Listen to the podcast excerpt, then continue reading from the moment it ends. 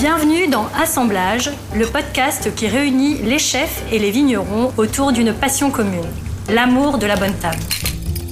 Dans chaque épisode, découvrez la rencontre entre deux amoureux de leur métier et savourez un échange passionnant. Au menu, de la gastronomie et bien sûr, des bulles. Cette série de podcasts vous est proposée par la bannière collective Champagne de Vigneron. Alors, bonne dégustation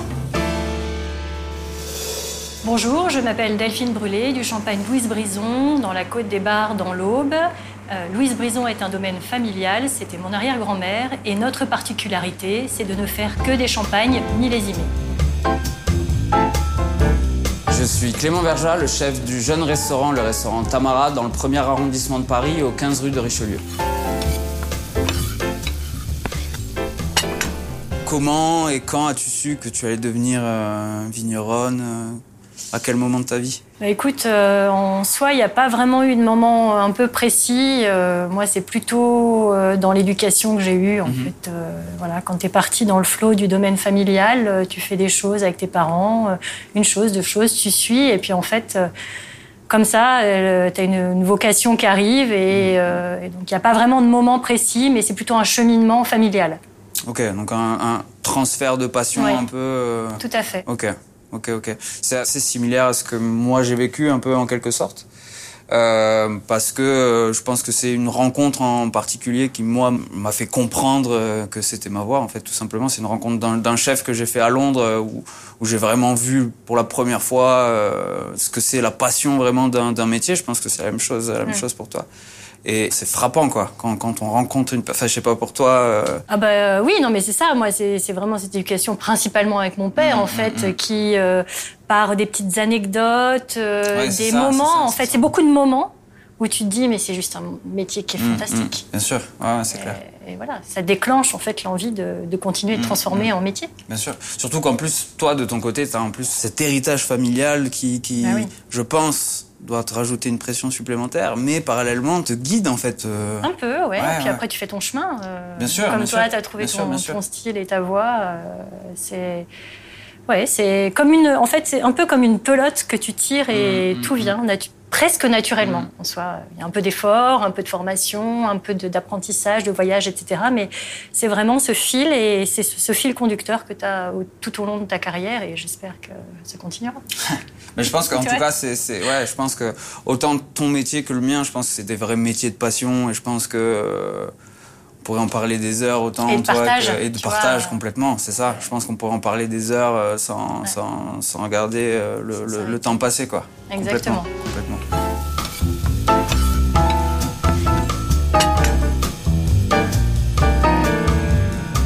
Et alors toi, Clément, euh, si jamais tu n'avais pas eu cette vocation d'être chef, euh, qu'est-ce que tu aurais aimé faire?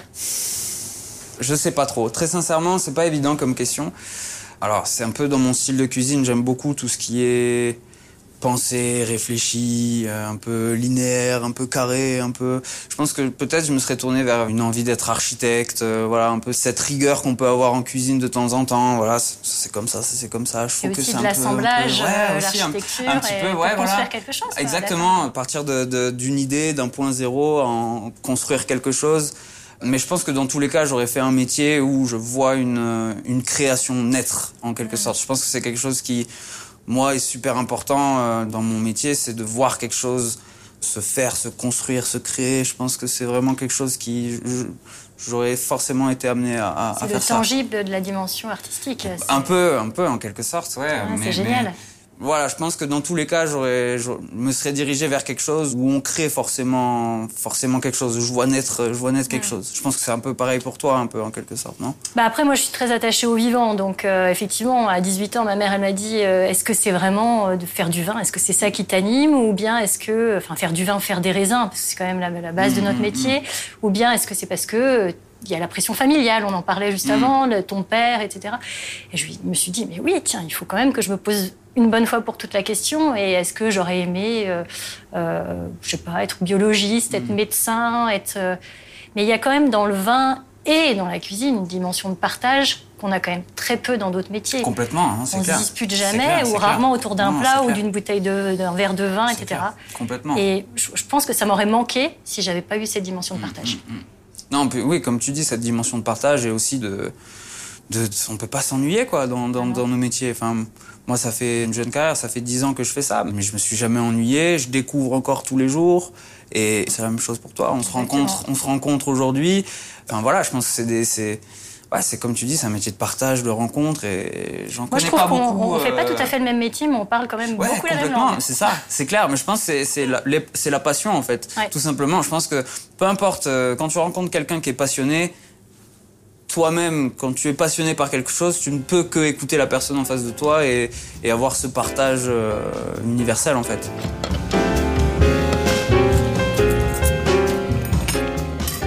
Et pour toi, Delphine, du coup, qu'est-ce qui fait que tu es aujourd'hui une vigneronne engagée dans ta manière de faire tous les jours, dans ta manière de percevoir ton métier Alors l'engagement, je pense que le premier engagement qu'on doit prendre, c'est la responsabilité qu'on a à transmettre euh, à nos enfants euh, des exploitations et puis plus largement, sans doute, un monde qui est encore là euh, demain. Donc de se dire qu'on est tout seul chez soi et qu'on ne peut pas faire grand-chose, je pense que ce serait une erreur. Et euh, donc moi, mon engagement premier, c'est de maintenir la qualité des vins que je fais aujourd'hui, mais tout en prenant en considération tous les enjeux qu'on va avoir pour l'avenir. Avec euh, évidemment des choses qu'on peut faire à moyen terme, à court terme, à moyen terme, et puis euh, surtout à long terme en fait, pour pouvoir transmettre des choses à nos générations futures, être encore là et encore en, en, capacité de faire les bulles qu'on fait aujourd'hui.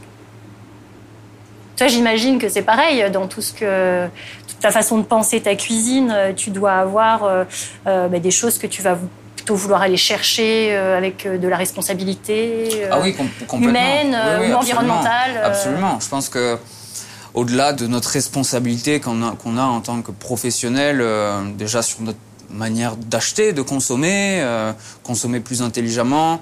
Nous, on essaye d'avoir le plus de, produits qui viennent du territoire français, euh, travailler avec des personnes qui ont euh, aussi, comme toi, euh, cette envie d'engagement, cette envie de d'avoir un meilleur lendemain.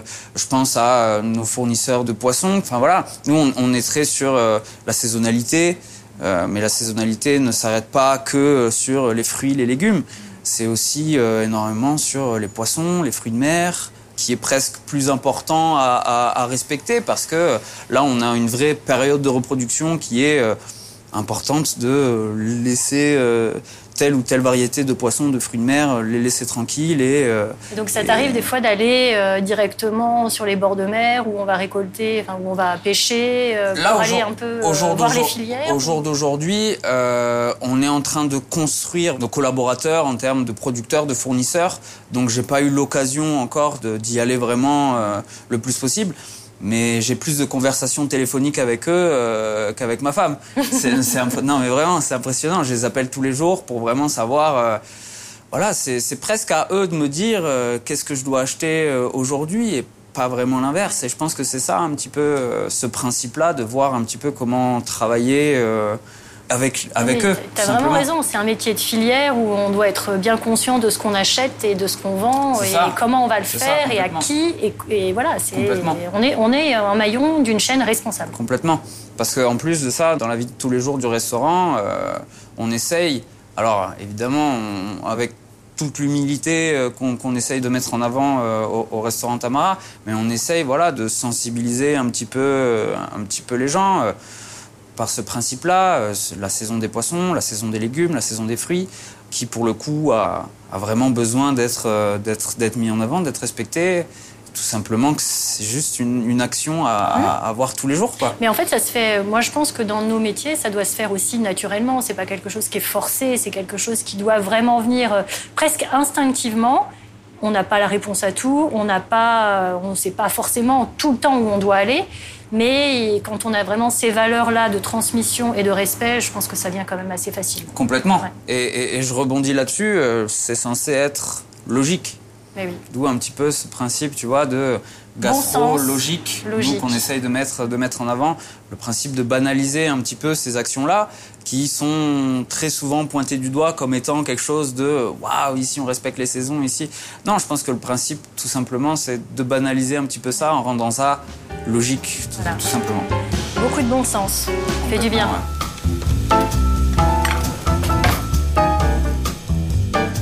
Clément, du coup, j'ai vu un peu euh, que tu avais une forte affinité pour euh, tous ces mélanges terre et mer. Ouais. Est-ce que euh, c'est quelque chose qui t'est venu naturellement ou c'est à travers une expérience, une rencontre euh?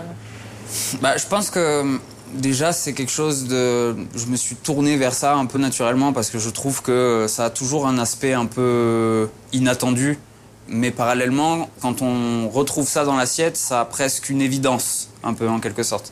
Et c'est lors de mon voyage euh, à Copenhague où j'ai travaillé un petit peu, c'est là où j'ai pu voir vraiment ces principes euh, d'association de produits qui sont insolites. C'est un peu un mot, c'est un, c'est un petit peu fort comme, comme mot, mais de voir ces, ces associations-là, pardon, mis en avant et aussi cette manière de travailler qui est complètement différente avec ce principe-là de conservation de produits, notamment avec la fermentation, avec les pickles, qui pour moi a vraiment été euh, comme waouh quoi. Je, je, je- j'en revenais pas de tout ce principe-là et aussi cette cette humilité qu'ont les chefs. Il y a énormément cette chose en France que je ne blâme pas de, de, de un peu starification des chefs. Ouais.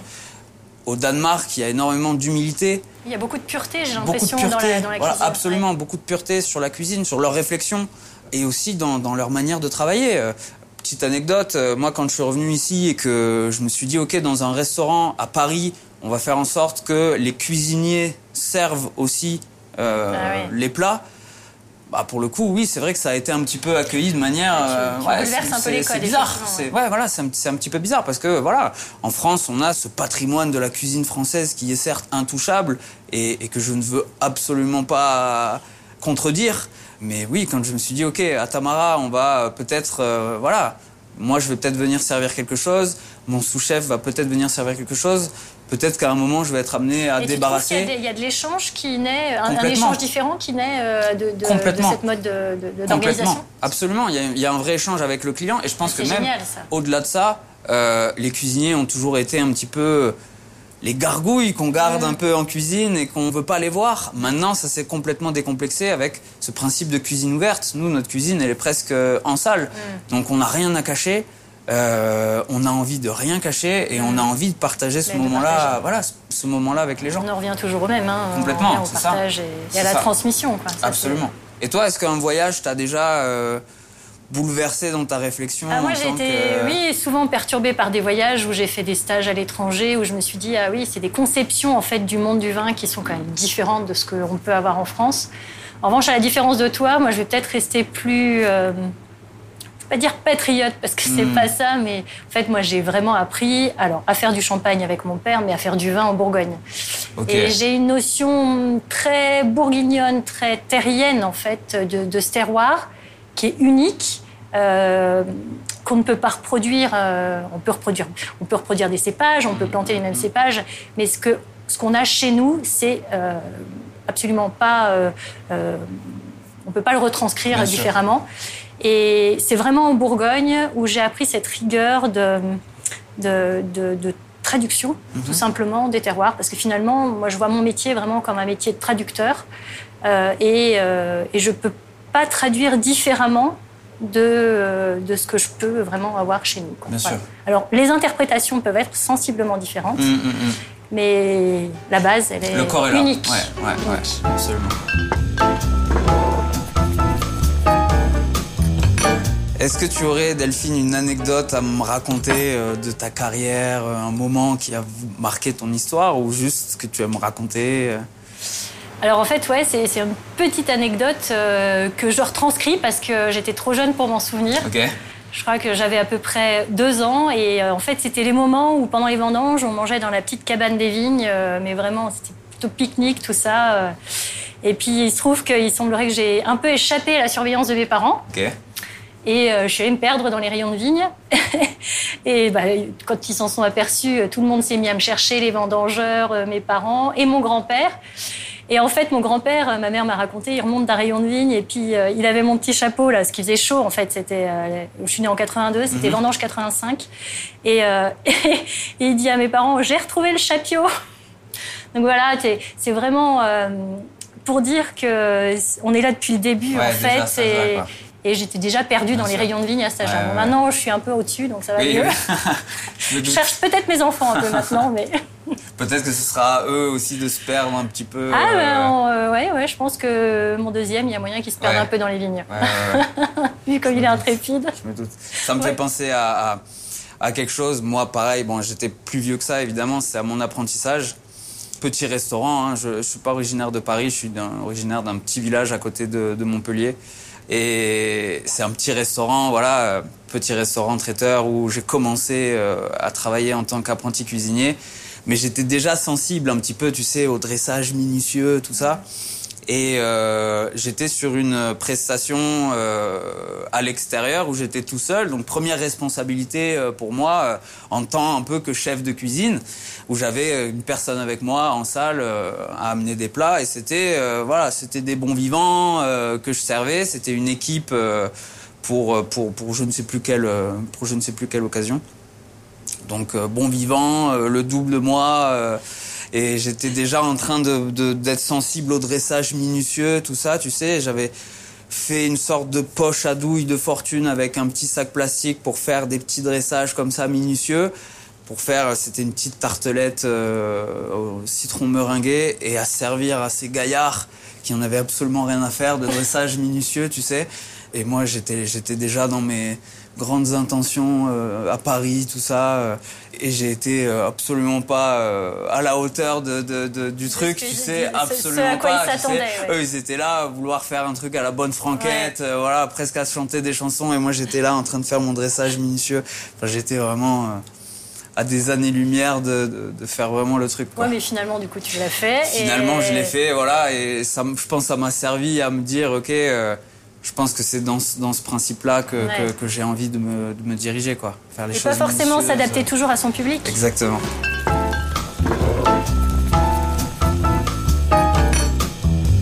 Donc là, je vais vous présenter une, le, le, plat qui va aller en accord avec, euh, avec notre champagne. C'est un pavé de, de lieu jaune qui est rôti euh, dans un premier temps au beurre noisette.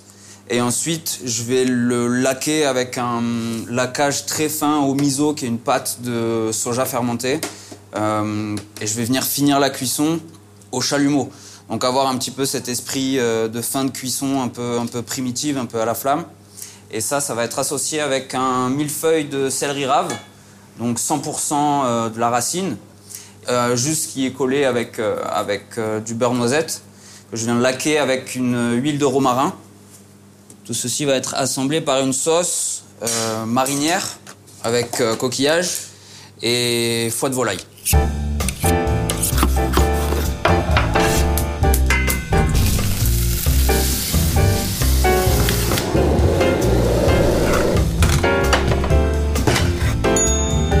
voici. Plus qu'à déguster. Super, je me sens inspirée. Donc je pense que euh, ton plat accompagnera euh, vraiment bien, euh, ou plutôt mon vin accompagnera mhm. vraiment bien ton plat. Donc j'ai sélectionné un millésime 2015 de chez nous. Donc nous, on ne produit vraiment que des champagnes millésimés. J'ai choisi un millésime assez solaire, mais qui garde quand même une pointe de fraîcheur, parce que je pense que ça résonnera bien avec les petites pointes d'acidité qu'on va mhm. pouvoir retrouver. Euh, donc nous, tous nos champagnes sont vinifiés en fût et celui-ci évidemment euh, ne, fait pas exception. Euh, c'est un champagne qu'on a gardé 5 ans dans nos caves pour lui donner un petit peu le temps d'atteindre une certaine maturité. Alors il n'est pas, pas en pleine fleur de mhm. l'âge, mais on peut dire que c'est pour l'instant un petit adolescent. Très bien, pas s'en douter. Delphine, je t'invite à, y aller, hein, tout simplement. C'est joli. Voici, service de la sauce. Nous, on est très, voilà, on est très service de sauce, euh, tu sais, devant, devant le client, tout ça. Je pense qu'il y a vraiment une, belle finalité devant le client. Euh, je pense que ça peut être. Oui, voilà, je pense que c'est. La présentation de l'assiette. C'est intéressant. Je t'en prie, toi d'abord.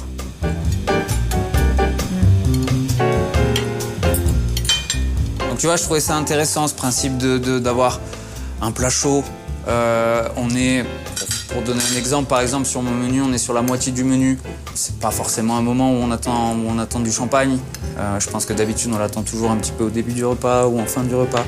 Je trouvais ça assez intéressant euh, avec une assiette qui contrebalance un petit peu deux, choses à deux extrémités entre quelque chose, encore une fois, on en reparle, hein, du côté, côté terre-mer. Et comme tu le disais, ce côté euh, très solaire de ce champagne de 2015, donc comme tu disais, qui est un petit peu adolescent, un peu en quelque sorte. Je trouvais ça intéressant d'avoir à ce moment-là euh, du dîner, hein, on pourrait parler par exemple d'un dîner, d'avoir ce champagne à ce moment-là. Mais c'est vrai que euh, donc là, on est sur un plat chaud, donc le côté généreux du 2015 euh, qui va apporter sur la première bouche, c'est intéressant. Et en même temps, son... il y a une belle petite touche acidulée qui revient sur la fin de bouche et qui va parfaitement venir équilibrer cette sauce.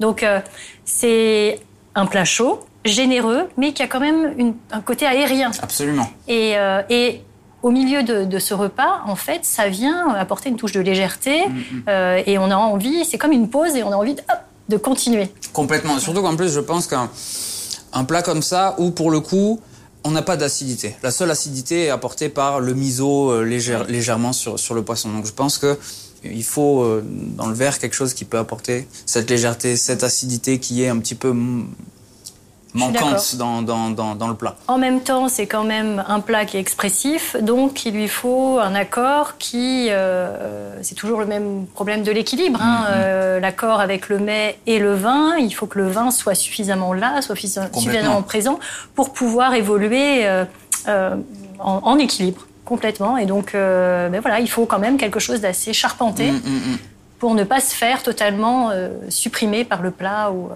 absolument. et inversement, euh, et inversement absolument Exactement. bien, sûr, bien sûr, bien sûr. Mais c'est intéressant parce que euh, dans, dans, nous, dans, ce, de, dans cet euh, esprit de champagne millésimé, on va avoir euh, une multitude d'années. Mhm. Toutes les années se suivent et ne se ressemblent pas. On le voit bien au niveau du climat.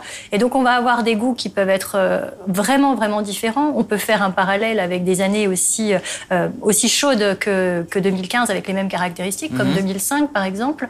Et c'est intéressant de voir ce 2005 qui a 10 ans de plus et que ce gap de 10 ans. Là, on est sur un adulte, là, pour le coup. c'est plus un adolescent. C'est vraiment un adulte, pleine fleur de l'âge, on peut le dire. Et, euh, mais qu'on peut aussi transposer à ce plat-là, parce que mhm. cette petite fraîcheur de fin de bouche, on l'a également, mais un peu plus racé. Ok. Et voilà. Et plus imposant, euh, plus, plus, Et avec le, avec euh, le petit accompagnement, donc mélange algues et, et céleri. Et céleri, merci.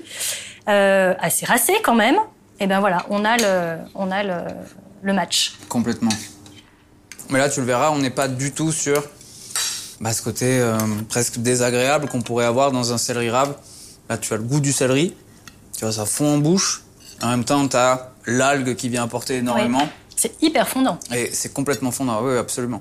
Et même en apparence, tu sais, tu as un peu ce, cette impression que ça ne va pas l'être. Mm. Euh, mais bien au contraire, en plus, voilà, j'ai essayé de faire en sorte que la sauce puisse aussi imbiber un petit peu le céleri en même temps pour faire en sorte bah, un, peu comme un, un, peu comme comme comme un champagne en fait en quelque sorte. Hein. T'as la première gorgée qui va préparer un petit peu la deuxième. Là, c'est un petit peu le, le, même esprit. La sauce va venir petit à petit euh, venir imbiber le, le millefeuille de céleri qui en apparence est un petit peu sec, mais en fait, la sauce va venir, euh, va venir apporter, euh, apporter même, tout ça. Même Les, les, feuillettes de, céleri sont quand même assez tendres. Hein, oui, oui, euh, absolument. Oui, absolument. absolument. Bah, c'est voulu, c'est faire en sorte d'avoir un produit qui, en apparence, voilà, rebute certaines personnes, fait en sorte de, de, temps en temps c'est toujours un peu sec, c'est toujours un petit peu inintéressant.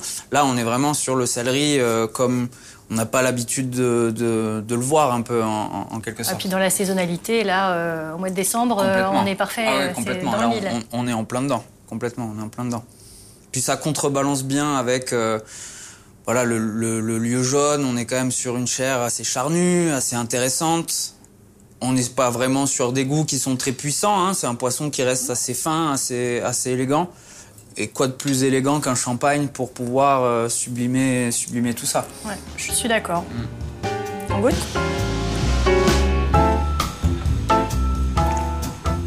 Je trouve ça super intéressant, vraiment. Et tu vois, délibérément, je ne l'ai pas euh, laissé trop frais. Mm. Le problème des champagnes frappés, particulièrement les champagnes assez, euh, assez structurés de mm-hmm. gastronomie, mais à l'instar d'un vin, hein, puisque moi, de toute façon, je vois le champagne complètement comme un vin. Euh, trop frais, ça va lui cacher une grande partie de sa mm, qualité mm, mm. aromatique. Ça va faire ressortir parfois un petit peu les amers ou les acides. Euh, et ça peut être dérangeant, juste ça, juste quelques degrés dans l'équilibre avec un plat. Donc il vaut mieux euh, supprimer cette, cet esprit champagne d'apéritif frappé, léger, agréable, pour aller vraiment magnifier le champagne à 12, 13 degrés, des fois même 14 degrés. Hop, on le sort, surtout quand ils sont encore un peu jeunes comme ça. Tu l'ouvres un peu une vingtaine de minutes avant de servir. Ça lui permet de s'ouvrir. On va pas perdre les bulles, faut pas s'inquiéter. Mmh. Très et, ça, bien. et ça lui permet en fait de venir équilibrer Mmh, parfaitement le plat parce que ça lui ressort son caractère. Mais là, on est sur un vrai assemblage parce que, comme tu dis, si on avait rajouté quelques degrés en plus, en moins, moins. pardon, euh, je me demande si on aurait apprécié de la même manière. euh, Probablement pas, et à différents niveaux d'ailleurs, au Oui, niveau absolument. aromatique, mais aussi au niveau structure, euh, structure dans la bouche. Absolument. Mais ça reste super intéressant parce que la bulle est très fine en plus. Mm. Moi, je trouvais ça bien de mettre ça en avant euh, sur un plat chaud. euh, Donc là, c'est vrai qu'on n'est pas sur un blanc de blanc, donc c'est pas Mhm. 100% chardonnay, c'est un assemblage chardonnay et pinot noir, et euh, on a le bénéfice en fait des deux cépages dans l'expression et dans l'équilibre qu'on va pouvoir trouver euh, au niveau du plat, tout en, euh, je parlais de traduction tout à l'heure, tout en ayant presque une euh, super partition de ce millésime 2015 qui fait partie des premiers euh, vrais millésimes solaires qu'on a pu avoir ces dix dernières années. On est sur un vrai assemblage, quoi. Ouais, Vrai de vrai. well done. Très intéressant.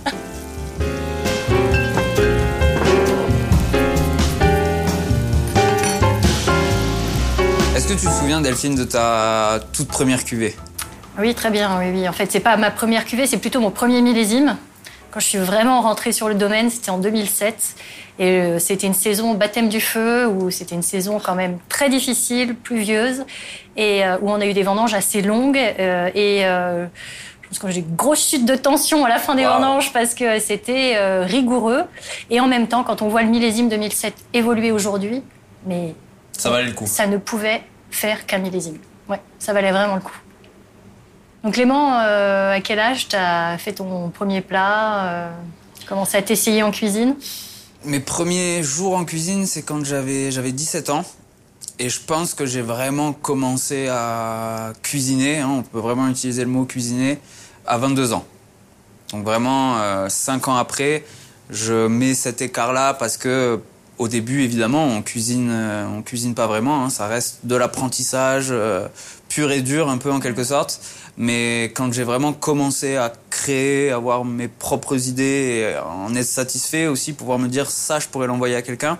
Oui, pour le coup, c'est 5 ans après. Et ton style que t'as aujourd'hui, tu l'avais déjà Tu sentais déjà un peu euh, que ça- enfin, ça arrivait au début Très sincèrement, je pense que mon style sera pas le même l'année prochaine, Ah l'année ouais. prochaine ou encore l'année d'après. Je pense que c'est quelque chose qui s'arrête jamais de d'évoluer, de changer, de je pense que c'est tellement un métier qu'on fait avec le cœur un peu en quelque sorte et les gens changent, les gens évoluent, les gens vieillissent. Donc je pense que la cuisine vieillit, la cuisine évolue, etc. etc.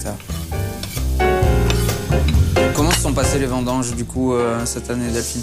Euh, les vendanges sont plutôt euh, bien passées malgré une saison extrêmement compliquée. hein, euh, Qu'on connaît tous. Voilà, euh, 2021, c'était pas 2020. On pourrait se dire, ah, euh, en fait, c'est pour ça qu'après des saisons comme 2021, euh, donc c'est des saisons où on apprend réellement à travailler parce qu'en fait c'est des saisons difficiles et c'est là où on sait euh, comment on peut appréhender les choses et c'est des saisons aussi qui font prendre conscience qu'on n'est pas en, réellement en réchauffement climatique on est réellement en dérèglement climatique.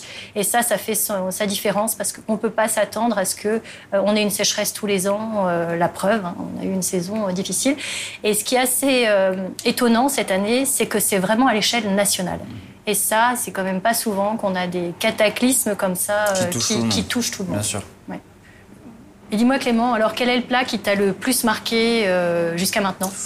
Il y en a beaucoup, mais je pense à un en particulier que j'ai goûté euh, cet été dans un restaurant à Rotterdam, euh, où c'était une poire, en fait, tout simplement, qui était euh, déshydratée, marinée dans une multitude de marinades. Donc il y avait vraiment un gros, gros travail sur cette poire de 72 heures, mis bout à bout.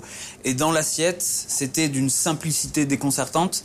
Mais en fait, ça avait une... C'était incroyable. Ça avait un côté animal. La sauce, qui, elle, était euh, complètement euh, à l'opposé, euh, issue d'une fermentation. Enfin, c'était vraiment pour moi, c'était vraiment de la simplicité complexe. Mais avec une technicité ah, derrière. incroyable, c'était vraiment incroyable. Et sur le temps aussi, surtout. C'est ça qui était vraiment impressionnant, c'est ce principe d'utiliser un monoproduit, il n'y a qu'un produit dans l'assiette, et de déstructurer euh, complètement sa transformation en fait sur 72 heures. Vous imaginez ce principe de travail dans un restaurant, de se dire que ce produit-là, je peux le sortir 72 heures après l'avoir travaillé, et si je le déshydrate trop ou que je le marine trop, je peux pas l'envoyer. C'est incroyable. Je trouve ça vraiment incroyable. Et ça t'a fait vibrer du coup Complètement, complètement. C'est vraiment une dégustation qui est euh, inédite et surtout quand euh, moi, évidemment, quand je mange quelque chose, j'essaye de penser au travail qu'il y a derrière. Et quand on pense à ça,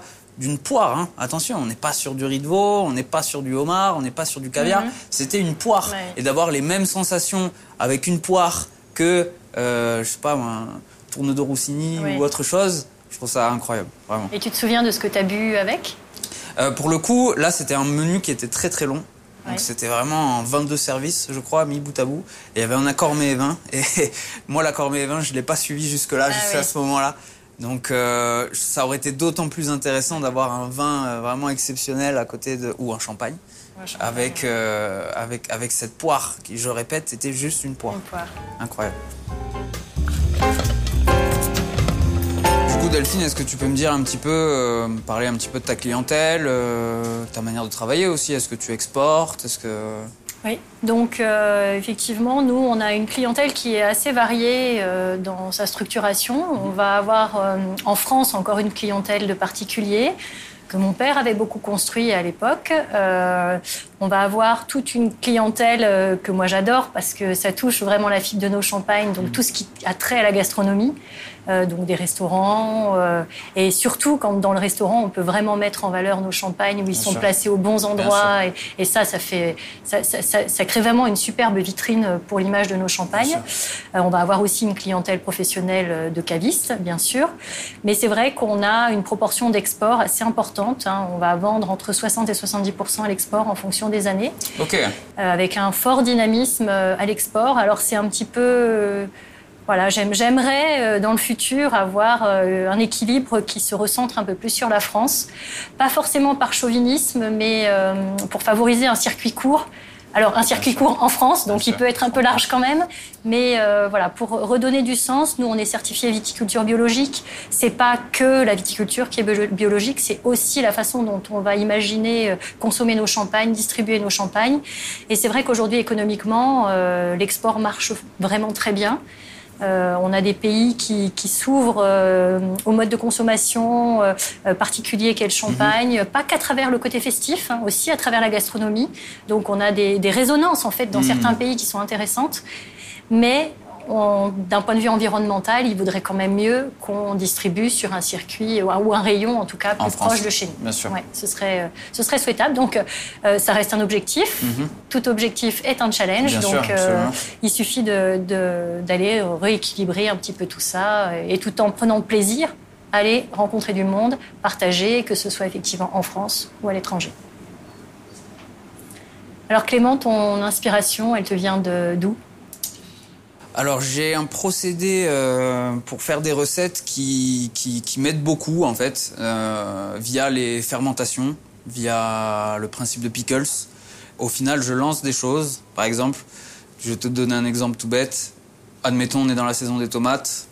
J'aime beaucoup les tomates. Les tomates sont excellentes. Je lance des pickles, des fermentations. Je sais pas pourquoi. Et dans six mois, je vais revoir ces tomates et je vais me dire, tiens, qu'est-ce que je pourrais faire avec ces tomates?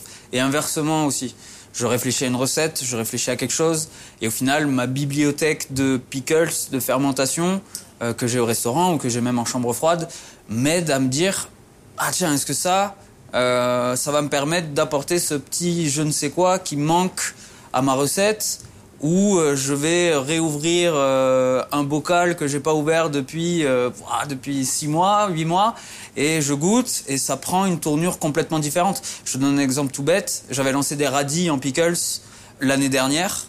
J'ouvre la poche sans savoir quoi en faire. Donc pickles, je rappelle, hein, c'est censé être très acide, euh, avec ce côté très vinaigré. Euh, là, plus aucun vinaigre, plus aucun sucre, et le radis prend une odeur de viande maturée que je ne peux t'expliquer. C'est ça la magie des, des pickles, c'est les fermentations. Et il me manquait quelque chose pour mettre en avant une huître associée avec une crème de burrata. Et du coup, ça a fait huître, crème de burrata, radis pickles, un an d'âge. Je m'amuse un petit peu avec ça, Ouais. un petit peu le principe de millésimer aussi. Ouais. Et euh, ça a apporté ce côté très animal à, à une huître avec la burrata, qui était vraiment une association évidente un peu. Oui, c'est ça. Donc tu pars sur un principe où il n'y a pas de systématique. Complètement. tu es prêt à être surpris et, et à utiliser cette surprise Et à t'adapter. C'est ça qui est trop cool avec ça, c'est que je lance des choses, mais je sais pas où ça va arriver au final. Et ça me surprend moi-même en fait, ça me fait Ouais, presque des cadeaux en fait. Je me lance des cadeaux comme ça dans la nature que je retrouve Et six mois plus tard. t'as essayé, t'as réussi à reproduire ou tu Bah, n'étais pas sûr moment, réellement euh, Malheureusement, c'est que un petit peu comme tes champagnes, quand c'est fini, c'est fini. Donc euh, mes radis un an d'âge, je les ai terminés. J'ai relancé une production, mais je suis pas sûr que euh, j'arrive à refaire exactement la même chose. bah, tu feras autre chose. Et je ferai autre chose.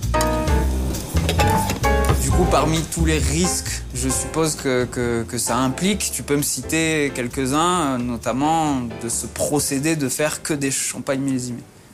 Mais, euh, alors, de faire des millésimes, c'est assez peu commun en Champagne de ne faire que des champagnes millésimés, mais en soi, ça se fait dans toutes les autres régions, donc c'est pas quelque chose qui euh, tombe du ciel.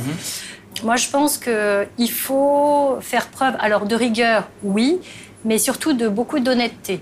C'est-à-dire que le millésime reste vraiment un reflet du terroir. Et quand je parle de terroir, je ne parle pas uniquement euh, de sol, hein, je parle aussi de, de- de toutes ces caractéristiques climatiques de la saison qui finalement viennent se concentrer dans les raisins pour en faire ce qu'ils seront, donc euh, dans toute leur splendeur.